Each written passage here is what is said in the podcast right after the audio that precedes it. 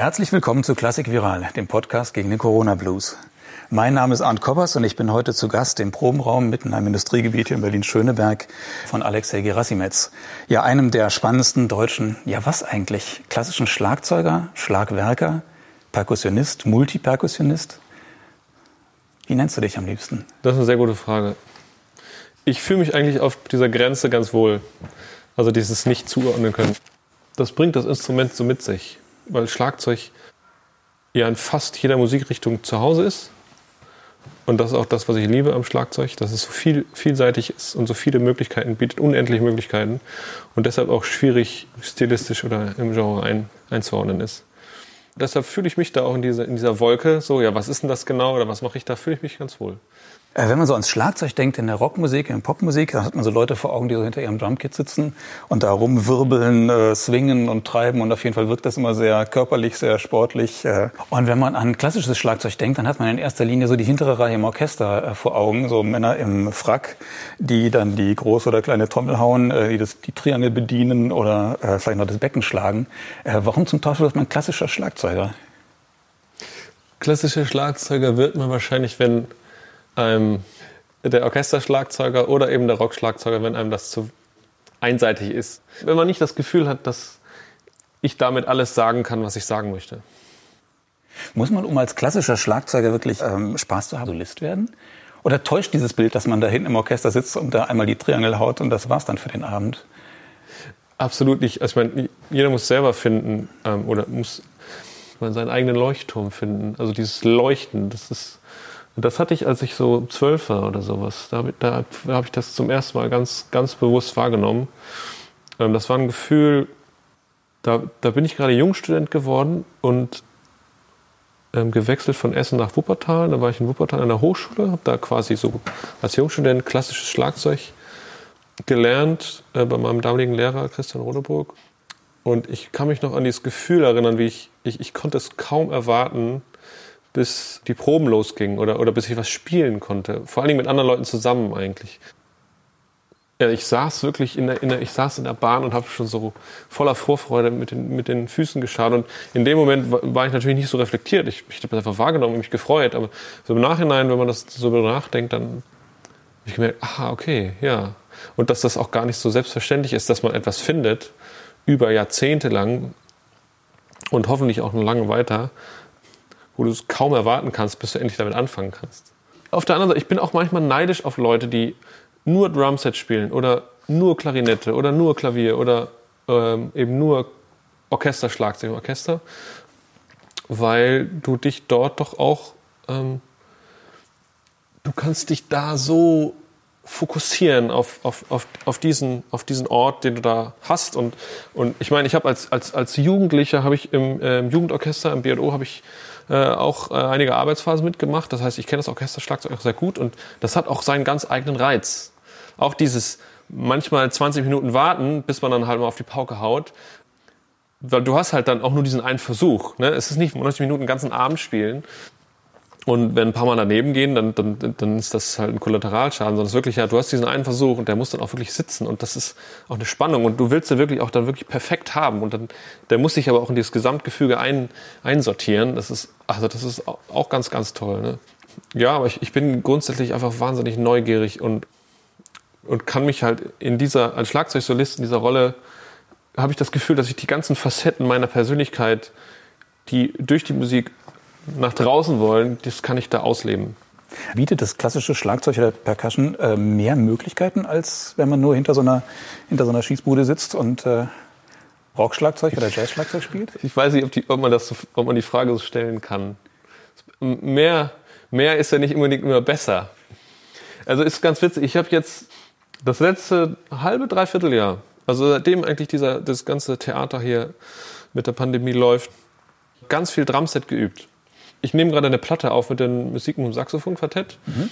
Und da gibt es drei Nummern, bei denen ich Drumset spielen muss. Also wirklich klassische Schießbude. Mhm.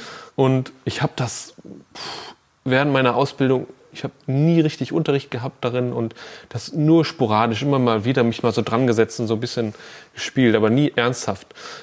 Und dann bin ich halt eingestiegen vor einem Dreivierteljahr ungefähr und gesagt, so jetzt, jetzt lerne ich mal so ein bisschen, jetzt, jetzt beschäftige ich mich damit mal richtig und, und lerne das. Und habe jeden Tag so ein paar Stunden Drumset gespielt. Und ähm, wenn man dann, dann mal einsteigt, das ist halt, das ist ein Universum. Ne? Mhm. Also an, an, an Möglichkeiten, die du da hast, mhm. an, an Stilrichtungen und, und an musikalischen Ausdrucksweisen. Es gibt so unfassbar viele gute Drummer, die so ihren ganz eigenen Stil kreiert haben und da wirklich wahnsinnig gut drin sind. Und ich war, das war auch sehr interessant, ich war dann eigentlich so in den ersten Monaten, ich war total überfordert. Weil es gab so viele Sachen, die ich, die ich spannend fand, die vielleicht mit diesen, mit diesen Stücken, die ich da lernen sollte, gar nicht so viel zu tun hatten. Aber äh, wo ich dachte, boah, das ist eine coole Stilrichtung. Ja? Äh, New Orleans, Stil, Jazz, Uptempo Swing oder Funk und Soul äh, Drumset, was ich auch total, total gerne hören. Also da gibt's, es gibt so viele Richtungen und so viele Stilarten und, und dann habe ich mich da total verrannt und wollte alles gleichzeitig lernen, bis ich dann nach zwei, drei Monaten auf die, auf die Bremse getreten bin und habe gedacht, das, das funktioniert so nicht. Und das ist total interessant, weil es ist genau der Spiegel des Zeitgeists, in dem wir gerade leben. Vor gar nicht allzu langer Zeit war das als Musiker immer schwierig, an gutes Material zu kommen, ne? an, an, an gute Aufnahmen, an Noten oder grundsätzlich einfach an Informationen. Wie spiele ich denn am besten jetzt Drumset? Ne? Oder was für Möglichkeiten habe ich denn überhaupt auf dem Ding? Es sind die vorangekommen, die gut recherchiert haben, ne? die sich da rein reingefuchst haben, die, die tief gegraben haben. So, ne? Und das hat sich in der heutigen Zeit komplett umgedreht. Ne? Auf YouTube es gibt so unfassbar viele gute Videos, wie man Drumset lernen soll, was für Stil, Stilistiken gibt. Es gibt eigentlich alles. Ne? Äh, und das gilt ja nicht nur fürs Drumset, das gilt ja für, für mhm. das, den komple kompletten menschlichen Bereich eigentlich, in jedem Bereich. Das heißt, heute ist es so, dass eigentlich der vorankommt, der selektiert und mit so einer Ignoranz, mit so einer positiven Ignoranz sich auf, auf eine Sache konzentriert oder auf, auf wenige Sachen konzentriert. Und, und ähm, da ist der Knackpunkt natürlich, wie entscheide ich mich für das Richtige oder für das, was für mich am richtigsten ist. Mhm. Welche Instrumente gehören denn eigentlich zum klassischen Schlagzeug oder Schlagwerk? Also was lernt man im Studium? Was muss man können? Das sind eigentlich zwei Fragen. Also wenn ich jetzt Karriere mache als klassischer Schlagzeuger, obwohl ich dieses klassisch auch gar nicht so mag, kann ich eigentlich ja machen, was ich will. Die einzige Frage stellt sich, ob das irgendjemand hören will oder sehen will oder nicht. So, und danach richtet sich natürlich auch, ob ich eine Karriere habe oder nicht. Und das ist auch wieder interessant, weil wenn ich zu sehr danach spiele, wenn ich zu sehr gefallen will, funktioniert es meistens nicht. Aber trotzdem bin ich darauf angewiesen, dass es andere Leute hören. Aber das ist ein ganz anderes Thema. Studium, ja. Studium ist so, dass, also das, wenn ich jetzt klassisches Schlagzeug studieren möchte, dann wird das ganz gerne erstmal eingeteilt in Instrumentengruppen. Ganz wichtig sind die Stabspiele oder Mallets, ne? also Marimba, Vibraphon, Xylophon, Glockenspiel, alles, was Tonhöhen hat. Und dann haben wir die Fellinstrumente, ganz speziell eigentlich die kleine Trommel, die Snare Drum. Die Snare Drum ist deshalb so wichtig, weil das ist so ein absolutes Basisinstrument. Ne? Da lernt man Technik drauf mit, mit den beiden Stöcken drauf spielen, ähm, schnell, langsam, genau spielen, äh, Wirbel, Dynamiken. Da lernt man zwei Trommelstücke halten und die zu benutzen. Ja, und dann haben wir die Pauken, die man natürlich eigentlich nur im Orchester spielt. Ähm, es gibt sehr, sehr viele, die dann während des Studiums sich entscheiden, okay, ich will nur mich auf Pauke spezialisieren. Das ist gar nicht so unüblich eigentlich im Schlagzeugstudium, dass man ab ein paar Semestern sagt, okay, ich mache nur Pauke oder ich mache nur Orchesterschlagzeug oder ich mache nur Mallets, nur Marimba, ich mache nur Jazz-Vibraphon oder ich werde halt Multipercussionist. Das sind mhm. so die Hauptrichtungen. Es gibt auch welche, die biegen dann ab und sagen, nee, ich gehe in den Popularbereich und äh, lerne jetzt Jazz-Schlagzeug oder Drumset. Warum ist das im Orchester so getrennt, dass es die Pauker gibt und die Schlagzeuger oder Schlagwerker? Weil man doch, glaube ich, einige Zeit investieren muss, um im einen von beiden richtig gut zu werden. Pauke spielen ist ist wirklich gar nicht einfach. Man, äh, man muss die Pauke gut stimmen, was bei so einem tiefen Instrument wirklich schwierig ist. Ne? Also man hat ja an jeder Pauke ein Pedal, in dem du in Echtzeit äh, die Spannung vom Fell verändern kannst und so den, so, so den Ton verändern kannst. Und, und vor Dingen in der modernen Orchesterliteratur musst du da manchmal wirklich richtig viel rumtreten und äh, teilweise in einem Takt mehrere Male verschiedene Pauken umstimmen. Das ist richtig schwer. Das muss man wirklich gut üben. Man muss ein gutes Ohr für kriegen. Und das braucht Jahre, bis man da gut ist und auch einen guten Klang entwickelt. Eine Pauke zu spielen, die technische Anforderung, einen guten Klang aus der Pauke zu holen, ist was komplett anderes als kleine Trommel spielen. Das wäre so, als, als wenn ich Bassklarinette spielen möchte oder Piccoloflöte. Ja, man könnte ja sagen, beides Holzinstrum äh, Holzblasinstrumente. Aber die Herangehensweise oder so, wie ich mit, mit, meinem Mund umgehen muss, wenn ich das Mundstück habe, ist ja komplett anders. Und das ist bei den Schlaginstrumenten bei vielen Sachen auch so. Auch bei Instrumenten, die vermeintlich äh, nah beieinander liegen, äh, wie Marimba und Vibraphon zum Beispiel. Marimba ist ja, man könnte sagen, ne, wie so ein großes Xylophon, äh, was man häufig mit vier Schlägeln spielt, aus Holzplatten. Ähm, das Vibraphon ist so die kleine Schwester äh, mit Metallplatten ein bisschen kleiner im, im, im Umfang, aber eben auch ein Stabspiel und auch häufig mit vier Schlägeln eigentlich gespielt. Und trotzdem benutze ich aber für beide Instrumente komplett andere Schlägeltechniken. Vibraphon spiele ich, ich persönlich jetzt mit der äh, Burton-Technik und äh, Marimba spiele ich mit der Massa-Technik. Ähm, das sind zwei völlig verschiedene Handhaltungen, weil beide Instrumente auch in der Handhabung einfach so ein bisschen andere Sachen brauchen. So, ne? Und da sind wir wieder bei dieser Gefahr, äh, dass man sich da verlieren kann. Mhm. So in, in, in diesem wahnsinnigen Universum an, an Schlagtechniken und Instrumenten und so weiter. Aber eigentlich ist das ja ein Missverständnis, was, so, ja, was man so normalerweise vor Augen hat, dass äh, Schlagzeug, Schlagwerk, Perkussion im Grunde genommen nur rhythmisch ist. Denn äh, ihr habt ja auch diese Melodieinstrumente und die Harmonieinstrumente, da müsst ihr euch auch auskennen. Ne? Was so die Mallets angeht. Das ist ja im Grunde wird ja notiert wie ein Klavier und kann man ja auch so spielen, quasi wie ein Klavier. Ne? Richtig.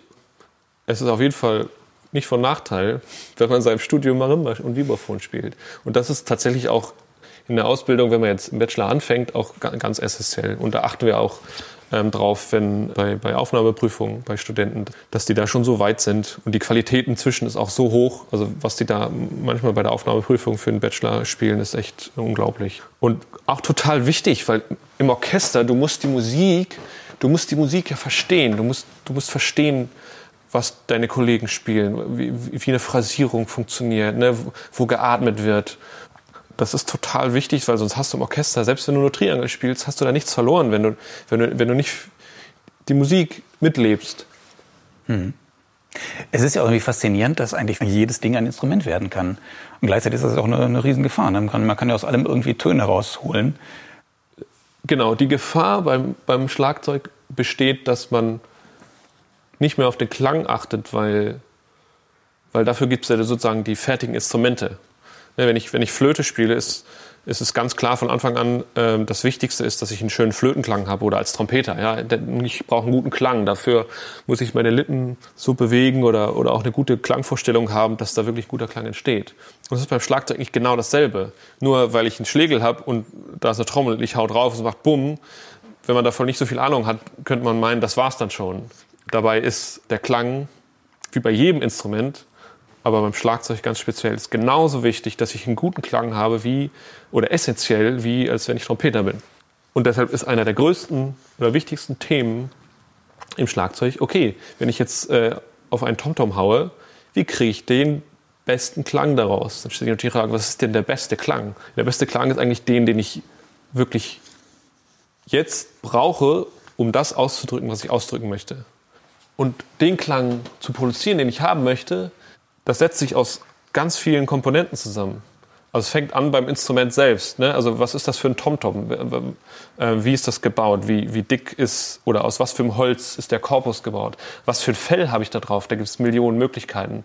Wo spiele ich das Fell? Spiele ich das in der Mitte? Spiele ich das am Rand? Spiele ich das zwischen äh, Rand und Mitte? Was für ein Schlegel habe ich? Habe ich ein ein bisschen dickeren, ein bisschen dünneren Schlegel, ist der etwas länger, etwas kürzer. Das sind jetzt nur rein äh, äh, materielle Dinge. Aber das ist, macht so die Hälfte des Klanges aus. Die andere Hälfte äh, ist dann deine, meine Technik. Ne? Also wie viel von meinem Arm benutze ich? rolle ich, den, roll ich diesen Schlag so aus dem Arm heraus, wie viel Handgelenk, Handgelenk benutze ich, wie viel Finger, wie viel Körper, wie, wie steht mein Körper zum Instrument. Das sind alles Dinge, die Einfluss auf den Klang nehmen. Und wenn ich da ganz genau weiß, wo ich dran drehen muss, damit, ich, damit der Klang kommt, den ich haben möchte, dann bist du schon ziemlich, ziemlich weit, was Schlagzeugspielen angeht. Mhm. Aber ich kann mich erinnern, ich habe dich mal auf einer Bühne erlebt, da hattest du eine, eine halbvolle Flasche Wasserflasche und hast damit äh, ein Stück gemacht. Ähm, das fand ich sensationell. Ich meine, selbst eine, eine Flasche kann zum Instrument werden, zum Vollgültigen. Und damit kann man ein Musikstück spielen. Genau, und das ist das Tolle am Schlagzeug, weil du kannst alles zum Instrument definieren. Es ist egal, was du nimmst, auch den eigenen Körper äh, oder eine Plastikflasche. Es geht nur darum, wie kriege ich den Klang daraus, den ich brauche, um, um was zu erzählen.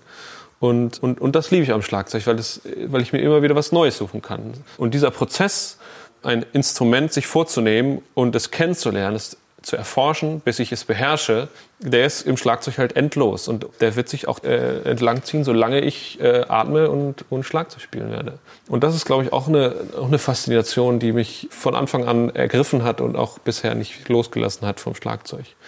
Und ich liebe das. Also ein Instrument nehmen und ob es jetzt eine Plastikflasche ist oder eine Hi-Hat oder eine Marimba. Ähm, ich nehme das, nehme das Instrument oder die Flasche und schaue, okay, wo, wo kriege ich, den, wo krieg ich den Klang raus? Wo, wo sind die versteckt? Ne? Wo steckt der Klang drin? Was muss ich machen? Wie muss ich mich bewegen? Wie, wie, wie viel äh, Wasser muss in die Flasche rein? Ähm, nur Leitungswasser oder auch ein bisschen Sprudel? Was für eine Plastikflasche ähm, klingt denn am besten? Und so weiter und so fort. Ne? Und, und, das, das macht viel Spaß und Freude. Das kann einen natürlich auch überfordern. Ich kann mich erinnern, vor einigen Jahren, ja, das ist 10 Jahre, 15 Jahre her, war ich mal in New York, habe ein Interview gemacht mit Paul Motian, diesem mhm. berühmten Jazz-Schlagzeuger, der dann gesagt hat, er kann mich nicht in seiner Wohnung empfangen, sondern wir haben uns unten in der Lobby seines Hauses da am Central Park getroffen. Und ich hörte dann später, das macht er wohl mit anderen auch so, weil er sagt, er kann niemanden reinlassen, weil seine ganze Bude ist voll mit Instrumenten und mit Zeug, die er als, das als Instrument nutzt. Ja. Ähm, das kann natürlich auch eine Gefahr werden ne? oder eine, Obsession, dass man im Grunde genommen alles sammelt und aus allem versucht, irgendwas ich glaub, die meisten, zu klingen zu bringen. Ja, ich glaube, die meisten Schlagzeuger sind so Sammler irgendwie und sammeln Instrumente. Ich meine, hier ist es ja auch ziemlich voll bei mir im Studio und äh, ich habe so halbwegs versucht, ein bisschen Ordnung zu machen, aber das ist, ähm, das geht ganz schnell. Ne? Das ist hast du einen Überblick, wie viele Instrumente du hier hast und wie viele Instrumente du so benutzt? Nee. Also ich werde das häufiger gefragt, so wie viele Instrumente spielst du denn? Und ich weiß nicht, das werden schon so ein paar tausend wahrscheinlich sein. Ähm, es kommt natürlich auch darauf an, wie ich zähle. Also ist jetzt die einzelne Marimba-Platte, ist jetzt ein Instrument oder die ganze Marimba an sich? Ich habe auch hinten noch so ein Lager, wo ich so Kisten habe mit so vermeintlichen Instrumenten, die eigentlich keine Instrumente sind, wie äh, Autoteile, ne, Kochtöpfe oder dieser ganze, dieser ganze Spaß. Genau, da, da sammelt man. Ne? Also ich, ich gehe wirklich auch so mit, mit offenen Ohren durch die, durch die Gegend und wenn ich irgendwo was Spannendes höre durch Zufall oder sehe, dann äh, wird das gleich, gleich mitgenommen mhm. und ausprobiert. Mhm. Ja, hast du Lust, zwischendurch mal ein Stück zu spielen? Ich kann gerne was spielen. Ja. Würdest du das auch mit dem aufnehmen? Oder ja, ich mache das mit dem das? hier, aber das funktioniert. Ich bleibe hier einfach Bist du da sitzen, das Vibro, also ich würde das Vibraphon spielen. Das ja, dann komme ich doch in die Richtung mit.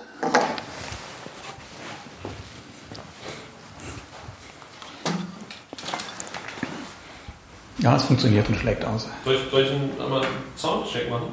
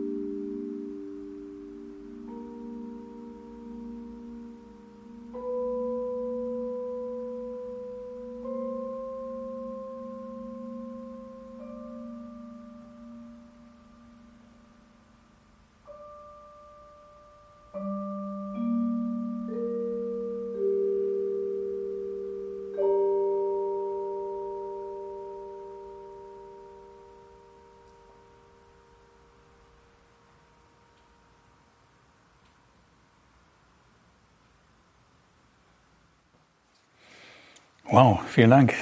Was war das, was wir gerade gehört haben?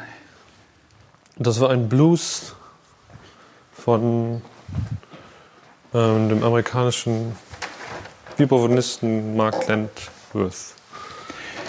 Was ist denn eigentlich im Schlagzeug oder wo verläuft die Grenze zwischen Klassik und Jazz? Kann man das einfach definieren?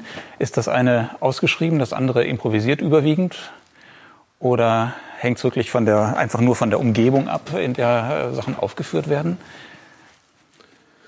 Ähm, Gut, ist natürlich grundsätzlich irgendwie so ein bisschen vielleicht noch, wenn so ein Swing oder ein Groove reinkommt oder von den Harmonien, aber auch da gibt es ja viele Überlappungen. Ja. Also das, das, das können wir jetzt diskutieren.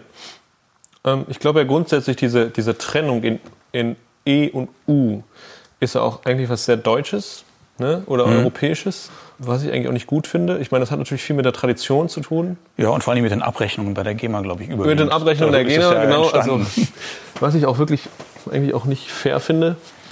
Also die Klassikszene wird ja in Deutschland schon viel mehr gefördert als die U-Szene und das ist eigentlich nicht fair. Ähm, ich kann es verstehen aus geschichtlicher äh, Sicht, weil natürlich viele große Klassikkomponisten aus Deutschland kommen und weltweit auch sehr bekannt sind. Aber da, da, haben wir eigentlich noch einen weiten Weg, bis, bis es da keine Grenzen mehr gibt, weil diese Grenze nervt mich auch. Also was ist, was E und U, also Unterhaltung oder Ernst, das ist einfach das Bullshit auf Deutsch gesagt, Entschuldigung. Also Musik ist Musik. Und wenn mir was gefällt oder wenn es mehreren Leuten gefällt, dann hat es auch eine Daseinsberechtigung und dann darf es auch gefördert werden. Ne? Und das ist eigentlich genau das, was ich auch wirklich mag am Schlagzeug, weil es wirklich diese, Spreng diese Grenzen ganz klar einreißt. Ne? Äh, wenn, ich, wenn ich Geige spiele, dann, werde ich natürlich zu 90 Prozent in, in der Klassik spielen ja? oder in der Klassikszene unterwegs sein. Und, und beim Schlagzeug ist es eben nicht so. Und das interessiert mich auch, diese, diese Grenzen oder diese, diese stilistisch, aber auch in der Herangehensweise, wie du gerade gesagt hast, das äh, Improvisieren. Ich finde das ein total spannendes und ganz, ganz wichtiges Thema, was, finde ich, in der Klassik total äh, unterschätzt wird immer noch oder, oder einfach vernachlässigt. Improvisieren ist so, so, so tolles Tool, um sich auszudrücken und so ein spannendes Tool auch für einen selber. Es ist ja eine, im Prinzip ist das Ziel dasselbe. Ja, ich will mich ausdrücken in der Musik, aber die Herangehensweise ist doch sehr, sehr anders. Ne? Das Gefühl, auf der Bühne zu stehen, wenn ich jetzt was improvisiere, ist ganz anders und für mich sehr befreiend. Und äh, ich genieße das total und, und, und merke auch, dass ich in den letzten Jahren bewusst, sehr bewusst in diese Richtung gehe, dass ich da viel lerne und viel Kontakt suche zu Jazzmusikern, die ähm, standardmäßig improvisieren und wo ich auch viel lerne und viel forsche. Trotzdem kann ich mir erinnern, also damals dieses, dieses Stück mit der, mit der halbvollen Flasche, ja. wo du gesagt hast, das ist wirklich komponiert. Also das ist nichts, wo du mit der Flasche auf die Bühne gehst und dir dann irgendwie aus der Inspiration des Moments überlegst, was machst du. Vielleicht mit ein paar Leitlinien natürlich, wie es ja Jazzmusiker haben, aber im Grunde genommen improvisiert, sondern dass du eigentlich ziemlich genau weißt, wie das Stück läuft. Dass ähm, es ein Stück ist, eine Komposition ist. Ja, also das ist tatsächlich, also das ist tatsächlich wirklich äh, eine Mischung. Also die Struktur von dem ist sehr klar. Ich weiß, ich, ich fange meistens eigentlich immer mit dem Deckel an und dann wandere ich so die, die Flasche so ein bisschen runter, bis ich dann am Ende viel mit den Tonhöhen auch spiele. Also da gibt's da gibt's so eine relativ klare Struktur. Aber es ist tatsächlich so, was ich genau spiele, ist eigentlich komplett improvisiert. Ich habe natürlich in der Zeit, wo ich die Flasche erforscht habe, hat sich natürlich so ein, so ein Repertoire aufgebaut, auch also an, an, an Bausteinen. Und das ist aber was ganz Natürliches, was, was jeder äh, Musiker, der auf seinem Instrument improvisiert, was der sich erarbeitet. Also das heißt, ich weiß einfach inzwischen, dass bestimmte Sachen jetzt auf der Flasche oder auf dem Vibraphon oder so, bestimmte Sachen funktionieren gut oder klingen gut oder, oder äh, kann ich gut als Bausteine benutzen. Und das, das benutze ich dann aber nicht bewusst, sondern eher unbewusst, ne? weil sich das einfach so als, wie so ein Vok Vokabular, ne? das ist wie eine, wie eine, wie eine Sprache lernen. Ich lerne, ich lerne jetzt sozusagen die, die Sprache des Vibraphons oder die Sprache der, der, der Plastikflasche und, und dann baut sich so ein Vokabular auf. Und wie ist das, wenn man jetzt in so einem Percussion-Ensemble spielt, was du ja häufiger machst und du hast ja auch dein eigenes, äh, sind da die Sachen alle ausgeschrieben, auskomponiert oder ist das auch so ähnlich wie im Jazz? Kann man sich darauf verlassen, dass alle im Grunde auch mit dieser Freiheit umgehen können und alle irgendwie improvisieren können? Ja, das hängt tatsächlich sehr vom Musiker ab.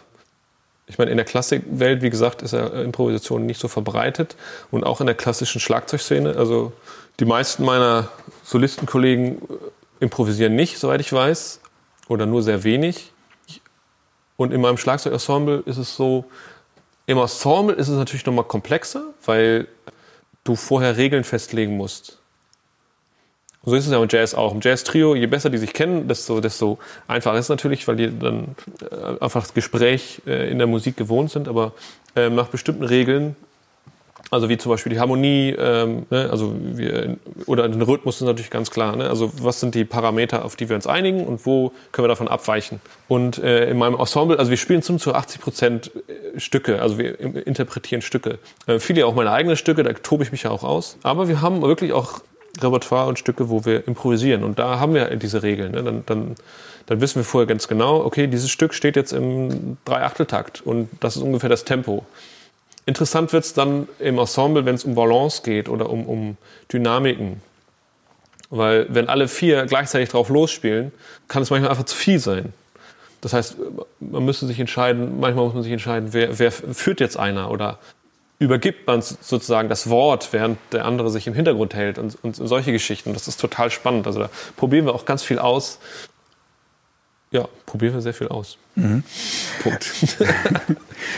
Was gibt es eigentlich für eine Erklärung, warum jetzt in den letzten Jahren plötzlich solch ein Boom an ähm, klassischem Schlagzeug, so ein Solo entstanden ist? Also dass ein Schlagzeuger vor dem Orchester steht und Konzerte für Schlagzeug und Orchester spielt. Ich kann mich erinnern, wahrscheinlich war der erste Peter Sadlo, zumindest war es der erste, den ich so mitbekommen habe, der das gemacht hat. Und dann kam ja plötzlich in der nächsten Generation, deiner Generation, ein bisschen älter, doch eine ganze Reihe von Leuten. Jetzt Martin Grubinger, ja. äh, Christoph Sietzen, Simon Rubino und wie ja. alle heißen. Äh, ja. Plötzlich ist, sind da sehr gute und sehr prominente Schlagzeuger. Ja, also auf keinen Fall vergessen darf man Evelyn Glennie in dieser Reihe Richtig, auch. Also das ist, mhm. Genau. Die, also die habe ich zum Beispiel als Kind, war die auch so ein bisschen für mich auch eine, sehr, eine große Inspiration, weil die auch sehr früh schon sehr viel Erfolg, also sehr viel Aufmerksamkeit bekommen hat und das auch, aber auch wirklich fantastisch gemacht hat und noch macht. Sie ist auch wirklich noch aktiv. Mhm. Ich glaube, das hängt halt mit der Entwicklung auch des Instrumentariums zusammen. Also es kommt ganz viel zusammen. Das Instrumentarium, also vor allen Dingen auch die Stabspiele, das Marimba, das Vibraphon, das hat sich wirklich erst so in den letzten äh, Jahrzehnten klanglich wahnsinnig entwickelt und technisch auch.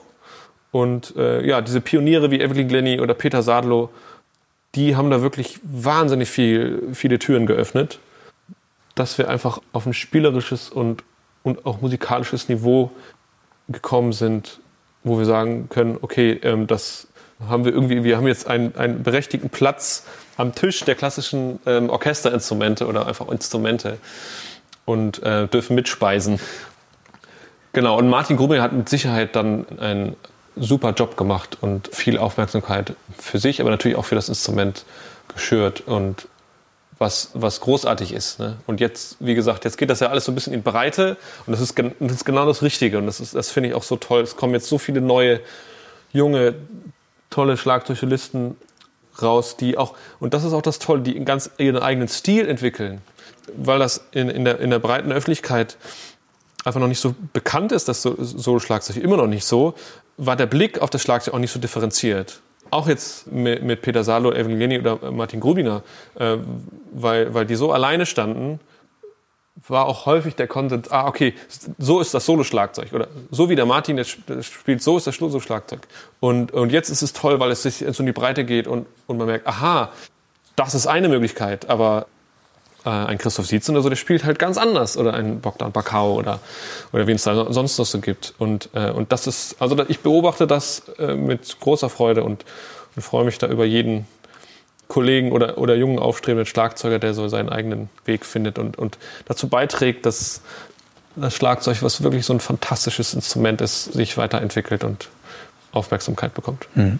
Ja, ich glaube auch, das Publikum ist offener und neugieriger, als man oft so denkt in der klassischen Musik. Wie sieht das mit den Veranstaltern aus? Äh, sind die auch mittlerweile offen und neugierig oder stößt ihr da immer noch auf Vorbehalte? Das heißt, uh, wer weiß, ob wir das Konzert gefüllt kriegen, wenn da so ein Schlagzeuger vorne ein Solo spielt. Also es ist viel, viel besser geworden in den letzten 10, 20 Jahren. Das ganz klar. Ähm, es ist tatsächlich aber immer noch, es ist noch nicht da, wo es sein könnte. Also es liegt zum einen daran, dass ähm, im Moment ist so ein bisschen immer noch der Kanon, ja, diese Saison noch ein Schlagzeuger? Nee, wir, wir, haben, wir hatten ja schon einen. Oder, ne, also es, können gut und gerne zehn Klavierkonzerte gespielt werden, aber Schlagzeugkonzerte, ist, das ist aber noch nicht so, das ist immer, tatsächlich immer noch speziell. Und es kommt auch wirklich sehr auf den Veranstalter an. Also die sind da sehr unterschiedlich. Es gibt welche, die sind wahnsinnig weiter und, und total offen und, und machen alles mit. Und andere haben vielleicht auch mal schlechte Erfahrungen gemacht, weil man muss natürlich auch sagen, dass die, also die, so die Geschichte des, des Schlagzeuges beginnt oder des klassischen Schlagzeugs hat natürlich seine Wurzeln auch ganz stark äh, in der neuen Musik. Die, die, neue Musik hat das Schlagzeug in der Nachkriegszeit als, als, als Instrument entdeckt, äh, mit dem man wunderbar Grenzen einreißen kann. Klangliche Grenzen, äh, tonale Grenzen, mhm. ja. Natürlich auch auf eine sehr provokante Art und Weise. Und ich glaube, dass das zum Teil auch dazu geführt hat, dass im klassischen oder im, im, im Konzert, ne, im klassischen Konzert, das auch häufig noch mitschwingt, weil unser Repertoire im klassischen Konzert oder Schlagzeugkonzerte ähm, auch noch sehr in der neuen Musik angesiedelt sind, die zum Beispiel Tonalität bewusst vermieden haben, was eine tolle und spannende Entwicklung ist, aber einfach auch viel zu einseitig. Ne? Und inzwischen haben sich die Komponisten ja da auch geöffnet und gehen, gehen auch zurück zur Tonalität. Was ich auch ganz wichtig finde, dass man, ich finde, Musik kann nicht nur aus Vermeidung bestehen. Ne? Also ich vermeide mhm. jetzt Harmonie oder es kann, es, es, es kann ein Konzept sein, aber ähm, es, es, ist nicht die einzige Wahrheit. So, ne? Und jetzt befinden wir uns ja musikgeschichtlich in einer Zeit, in der eigentlich alles explodiert. Ne? Also die, die Genres, die Stilistiken, alle, alle Arten von äh, und Möglichkeiten, wie man Musik machen kann, explodiert. Und, und das kommt dem Schlagzeug einfach total zugute. Und, ähm, und wir stehen immer noch der, am Anfang der Entwicklung, bin ich mir sicher. Also ich bin mir sicher, in 10, 20, 30 Jahren dominieren wir die Konzerte, dominieren sie nicht, aber wir sind auf jeden Fall einfach ein ganz fester Bestandteil in den klassischen Konzerthäusern. Mhm. Ja, du hast ja auch mal gesagt, das Schlagzeug ist das Instrument des 21. Jahrhunderts, oder? Ja. Kann es zumindest werden. Absolut. Und ihr Schlagzeuger könnt die Retter der Klassik werden. Wahrscheinlich, ja, weil wir genau das tun. Ne? Also wir mhm. bringen mhm. auch, und das finde ich das Schöne in, mein, in meinen Konzerten, dass ich da wirklich auch komplette Bandbreite an, an, äh, an Mensch, also an Typ Menschen sehe und auch vom Alter. Also ich habe immer Kinder drin, ähm, aber es gehen eben auch äh, ältere Abonnenten rein, weil die eben das äh, Abonnement haben mhm. und sagen, okay, jetzt schauen wir mal und und du erwischt halt wirklich immer auch Leute aus allen Altersgruppen, äh, die das dann auch, auch, toll finden und sagen, ah, okay, das, ich wusste gar nicht, dass man auf der Marimba wirklich auch schöne, tonale, harmonische Sachen spielen kann. Das hat mir sehr gut gefallen. So, mhm. Ne? Mhm. Naja, und wenn ihr dann mit einem riesen Instrumentarium vor dem Orchester steht, ist das natürlich auch optisch irgendwie ein Happening. Klar, also wenn es spielerisch nicht läuft, dann einfach große Bewegungen machen und, und rumhüpfen und ja, das wollte ich jetzt die Hälfte der Miete. Das wollte ich jetzt damit nicht gesagt haben, aber es ist ja schon, schon was, äh, was Faszinierendes, auch da zuzugucken. Es ist einfach. ein sehr physisches, physisches Instrument und das ist, das ist auch toll. Also mhm. das ist, und das, das genieße ich auch sehr. Äh, ich bin, ich bin einer, ich bin jemand, der sich sehr gerne bewegt. Ich bewege mich gerne, ich mache gerne Sport, ich, ich tanze gerne und, und das gehört zum, äh, zum Schlagzeug auch sehr dazu, ja, mhm. auch mehr als zu anderen Instrumenten. Ähm, und das unterrichte ich auch oder da achte ich auch sehr drauf, dass, dass so eine Ganzheitlichkeit hat, äh, wenn ich das Schlaginstrument spiele. Der Schlag kommt aus dem ganzen Körper. Ich muss eine ganz bewusste oder gute Körperhaltung einnehmen, dass ich mhm. auch guten Klang habe und und wenn die Instrumente weit auseinander stehen und wenn ich äh, in, in kurzer Zeit viel Wege zurückzulegen habe, da brauche ich auch eine gute Physis und mhm. ich muss mich auch gut bewegen und, mhm. und, und dann muss der Schlegel auch tatsächlich wirklich mal äh, hoch und weit fliegen, mhm. damit ich äh, da äh, das alles bewältigen kann. Mhm. Das ist ja wahrscheinlich auch Teil des Einstudierens oder des Probenprozesses, dass so eine, so eine Choreografie richtig erarbeitet. Ne? Wo liegt dann was und wie bewegt man sich am, am besten, am ergonomischsten und ja, was total. ein Geiger oder ein Trompeter nicht hat. Ja, also ich meine, er hat das natürlich auch, aber im Kleinen, Form, ne? im, oder, Kleinen, oder, im Kleinen natürlich. Ja. Und auch die Wege sind natürlich beim oder beim Pianisten oder beim Geiger, also die Wege, die du machen musst, um um einen Klang zu erzeugen, mehr oder weniger immer dieselben. Mhm. Im, Im, Schlagzeug, ne, ich, ich, ich zu 99 Prozent äh, oder zu 90 Prozent entsteht der Klang durch einen Schlag. Aber wie, genau wie du gesagt hast, wenn ich jetzt, wenn ich jetzt verschiedene Schlaginstrumente zusammenstelle, ist es tatsächlich immer wieder was Neues. Und das ist auch eine große Herausforderung äh, im, im Repertoire-Lernen von Schlagzeug, dass, dass die Zusammensetzung von einem Schlaginstrument wieder, immer wieder anders ist. Und das ist doch sehr überintensiv. Ne? Also es ist tatsächlich jedes Mal so, als wenn ich manchmal fühle ich mich so, als, als wenn ich wieder von vorne anfangen muss, ne? weil das Setup ist komplett neu zusammengestellt. Ich muss erstmal, wenn, wenn ich ein neues Stück lerne, dann muss ich erstmal die Notation neu lernen. Das ist wie, als wenn man einen neuen Musikschlüssel lernt. Mhm. Ähm, wenn ich jetzt, äh, wenn ich jetzt auf der, auf der äh, Violinschlüssel G-Notenlinie äh, da ein G steht, dann wird das im Notationssystem von dem Komponisten, da sagt er so, das G ist jetzt das 16 Zoll Tom-Tom. Und das A da drüber, das ist jetzt die Hi-Hat. Und äh, jeder Komponist macht das so ein bisschen anders. Es gibt zwar so, so ein paar ähm, Agreements, aber eigentlich macht das jeder so anders. Und das heißt, ich fange fast wirklich immer bei Null an. Erstmal, bevor ich ein Schlagzeugkonzert lerne, muss ich erstmal das Not Notationssystem lernen. Mhm. Und äh, das ist manchmal sehr, sehr aufwendig. Mhm. Geben das die meisten Komponisten ganz exakt an, welche Instrumente du dann benutzen musst, oder ist manches auch dir dann überlassen? Das ist sehr unterschiedlich. Es gibt welche, die sind da sehr, sehr genau und sagen ganz genau, welches Instrument, welche Größe gibt welche, die, die geben die mal Freiheiten. Die sagen jetzt nicht, das muss ein TomTom 14 Zoll sein, sondern die sagen äh, Schlaginstrument oder tiefes Fellinstrument ne, oder hohes. Und dann kann ich auch eine Bongo nehmen oder, oder eine Tumba oder eine große Trommel oder sonst was. Ähm, das Schöne ist ja, dass meine Kollegen und ich, dass wir auch viel mit Komponisten zusammenarbeiten, weil auch wirklich ganz viele Kompositionen äh, zurzeit entstehen. Und da sind wir im engen Austausch und das macht auch sehr viel Spaß, weil ich sehr häufig habe, dass Komponisten dann zu mir ins Studio kommen und wir dann Instrumente einfach zusammen aussuchen. Und ähm, ich berate auch die Komponisten, wie sie am besten sowas aufschreiben. Weil die Notation, die richtige Notation, das, das kann Monate an Arbeit sparen, äh, wenn das gut notiert ist, wenn das, wenn das logisch aufgebaut ist, so dass ich das als Interpret gut und schnell lesen kann da gibt es auch sehr viele Möglichkeiten und da kann man auch sehr viel falsch machen. So. Und das frustriert dann auch manchmal, wenn, man, wenn, ich, wenn ich Noten bekomme und merke, das ist einfach nicht gut eingerichtet, die Instrumente sind nicht gut angeordnet, dann verliere ich auch die Lust und dann wird das Stück interessanterweise eben auch nicht so oft gespielt. Mhm. Äh, das habe ich schon öfter gelegt. Es kann ein gutes Stück sein, aber wenn das nicht gut notiert ist oder wenn die Instrumente nicht gut ausgewählt sind, wenn es zu viele Instrumente zum Beispiel sind, dann kann es auch passieren, dass man einfach die Lust verliert. Ich habe jetzt keine Lust auf irgendwie 35 Quadratmeter 2000 Schlaginstrumente aufzubauen und dann überall nur einmal draufzuhauen für ein 20-Minuten-Stück. Das kann man mal machen, aber äh, auf Dauer macht man das einfach nicht. Das heißt, da besteht sehr viel Kommunikationsbedarf zwischen den Komponisten und den Schlagwerkern, dass, dass, wir, da, äh, dass wir da einfach äh, einen guten Konsens finden und, und so dass beide Seiten Spaß daran haben. Mhm. Mal abgesehen von der Freude, die es macht, mit den Komponisten zusammenzuarbeiten, äh, wie sieht es denn überhaupt mit dem Repertoire aus? Also muss man mit Komponisten arbeiten, das Repertoire noch zu erweitern, oder gibt es mittlerweile so viele gute, interessante Stücke, dass du sagen würdest, also eigentlich kommen wir noch ohne aus? also das die Größe des Repertoires im Vergleich zu, äh, zu dem Klavier zum Beispiel ist immer noch. Das ist klar.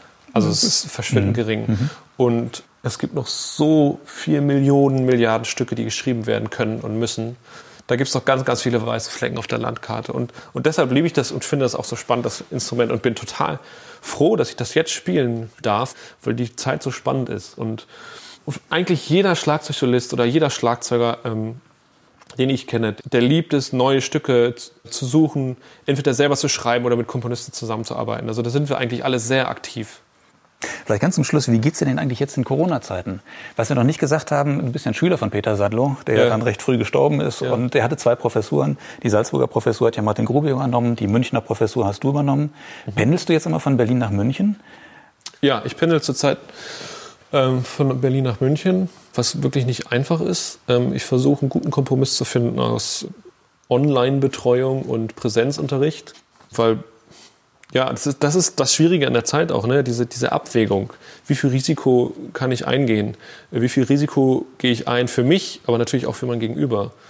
Und ähm, wir haben das aber inzwischen ganz gut geregelt mit, mit großen Räumen, mit viel Abstand, mit gut Lüften, mit Maske auf, dass wir auch Präsenzunterricht durchführen können was wahnsinnig wichtig ist in dieser jetzt. In dieser, in, also mit, als online es funktioniert nicht. Ne? Du, du, musst diese physisch, du musst es spüren. Du musst ähm, ja, das ist das ist kompliziert. Aber wie, wie, das ist ja in anderen Bereichen auch so. Ne? Über Zoom kann man schon sehr viel klären, aber wenn es wenn es an die Substanz geht, ähm, ist es doch immer noch am besten, äh, sich gegenüber zu sitzen. Und ansonsten, was machst du, wenn du dann hier in Berlin bist und äh, es laufen ja keine Konzerte? Ja, Proben kann man auch nicht groß. Bist du jeden Tag hier in deinem Studio und arbeitest neue Stücke, komponierst, machst neue Projekte? Ja, es ist tatsächlich so, ich langweile mich Überhaupt nicht. Allein schon deswegen, weil alles, was jetzt abgesagt worden ist, ist ja nicht aufgehoben, sondern aufgeschoben. Das heißt, ja, hoffentlich. Das heißt, mein Kalender startet eigentlich jetzt im Mai, April, Mai äh, mehr oder weniger wieder. Ich meine, man weiß natürlich nicht, wie, wie es dann, wie die Welt dann aussieht, aber es gibt ein paar große Projekte, von denen ich weiß, die werden wir weiterschieben, aber die, die muss ich jetzt schon lernen. Und was ich gerade so mache und wie ich versuche, die Zeit positiv zu nutzen, ist eigentlich auch, mich strukturell besser aufzustellen. So mein, mein Planungssystem, ähm, es klingt so unsexy, aber damit ich ja effektiv und, und gut Musik machen kann, äh, muss ich auch sehr, sehr gut planen. Ähm, wenn ich so mitten im Konzertalltag bin, ist das Planen als, vor allem als Schlagzeuger, aber auch als Musiker wahnsinnig komplex, weil ich meine, ich spiele, weiß ich nicht, wie viele Konzerte spiele ich im Jahr? 50, 60 Konzerte im Jahr. Einiges Repertoire wiederholt sich, anderes nicht. Manche Stücke muss ich komplett neu lernen. Also es ist, es ist so ein, ich habe ich hab auf meinem Tablett jeden Tag habe ich ein Kuddelmuddel von verschiedenen Projekten, äh, die ich auch ganz unterschiedlich angehen muss. Und ähm, damit man da nicht die Übersicht verliert, ähm, ist es total wichtig, dass das ganz, ganz klar und gut geplant ist. Ähm, weil bestimmte Stücke brauchen viel Aufmerksamkeit, andere nicht. Andere sind vielleicht Repertoire und muss ich nur auffrischen. Aber ich muss sie rechtzeitig auffrischen, nicht einen Tag vom Konzert, sondern vielleicht zwei Wochen vorher. Also es ist echt komplex und da versuche ich gerade, äh, mich dann neu aufzustellen und, und sozusagen, wenn das alles wieder losgeht, mich da, äh, dass ich da gerüstet bin für den Sturm. Ähm, es liegt auch daran, dass ich eben jetzt eine kleine Familie habe und ich habe auch nicht mehr die Zeit als Student von morgens um acht bis nachts um zwei etliche Stunden einfach nur zu üben und zu üben und zu üben. Ne? Mhm. Das, das, das Leben wird, wird äh, breiter und größer und ich mache immer mehr Sachen. Ich, äh, ne, ich unterrichte, ich komponiere immer mehr, ich nehme Sachen auf, ich äh, baue eigene Projekte, ähm, ähm, neue Ensembles stelle ich zusammen. Das ist äh, so viel Zeit. Oder jetzt das Interview, was wir machen, was, was ich alles nicht missen möchte, dass alles auch da reinkommt. Äh, das heißt, ich habe immer weniger, weniger Zeit zum Üben. Und das heißt, es muss wirklich gut geplant sein. Und so versuche ich die Zeit jetzt zu nutzen. Und wenn du doch mal durchhängst, äh, welche Musik hilft dir? Gibt es irgendwas, wo du weißt, das musst du auflegen oder das musst du hören oder spielen auch und dann geht es dir wieder gut? Also, wenn ich so einen Motivationsboost brauche, dann höre ich sehr gerne Funk oder Soul. So Tower of Power oder Matthew Parker oder, oder sowas. Also da, da bin ich dann meistens sofort, habe ich sofort gute Laune und dann geht wieder alles. Ja. Und vielleicht noch zum Abschluss ein, ähm, ein Stück für Leute, die zu Hause sitzen und sagen, bei, bei YouTube möchten sich mal ein, ein klassisches Schlagzeugkonzert äh, anhören. Gibt es da irgendwas für Einsteiger, wo du sagst, das ist, das ist ideal? Um mal sowas zu erleben. Klassisches Schlagzeugkonzert, also mit Orchester. Mit Orchester oder auch Solo. Also die sehr, sehr gute Konzerte, die, die ich im Moment auch spiele, sind von Kalivi Ahu, Ciadi. Das ist zum Beispiel ein super Stück. Uh, Frozen in Time von Avner Daumann ist im Moment in der Schlagzeugszene so ein Hit. Was gibt's noch? Ja, die, die beiden, die habe ich gerade präsent. Äh, Jennifer Hicken, Percussion Concerto ist auch super. Tandun, Tears of Nature. Da gibt es auch einen Clip von mir, ähm, wo ich mit Tandun selber arbeite und das Stück probe. Ja, das sind so die, so die Hits, die mir jetzt gerade spontan einfallen. Aber da kommt gerade sehr, sehr viel nach. Also da, da sind wir auf einem sehr guten Weg, weil es findet ja auch so Selektion statt. Ne? Also nicht jedes Stück, was geschrieben wird, ist auch, auch, ist auch gut auch als Komponist, das weiß man auch. Also die Trefferquote ist immer so, ich sage mal so ungefähr 1 zu 10. Ja, ein Stück von 10 ist, ist gut, einfach. So, und das ist bei den Schlagzeugkonzerten, die geschrieben werden, auch ungefähr so. Ja. Mhm. Und da sind wir gerade dabei und das, das ist spannend und toll. Hast du Lust, zum, zum Abschluss noch ein Stück zu spielen? Ja, ich kann es versuchen. Ja. Ich habe nichts vorbereitet. Ähm, überlegen, ob noch irgendwas jetzt spontan einfällt. Wenn ich jetzt wieder nach hinten gehe, sage ich mal vielen Dank fürs Gespräch, Alexei Gerasimetz, und vielen Dank fürs Zuhören. Jetzt erklingt das Marimba, das Riesenmarimba.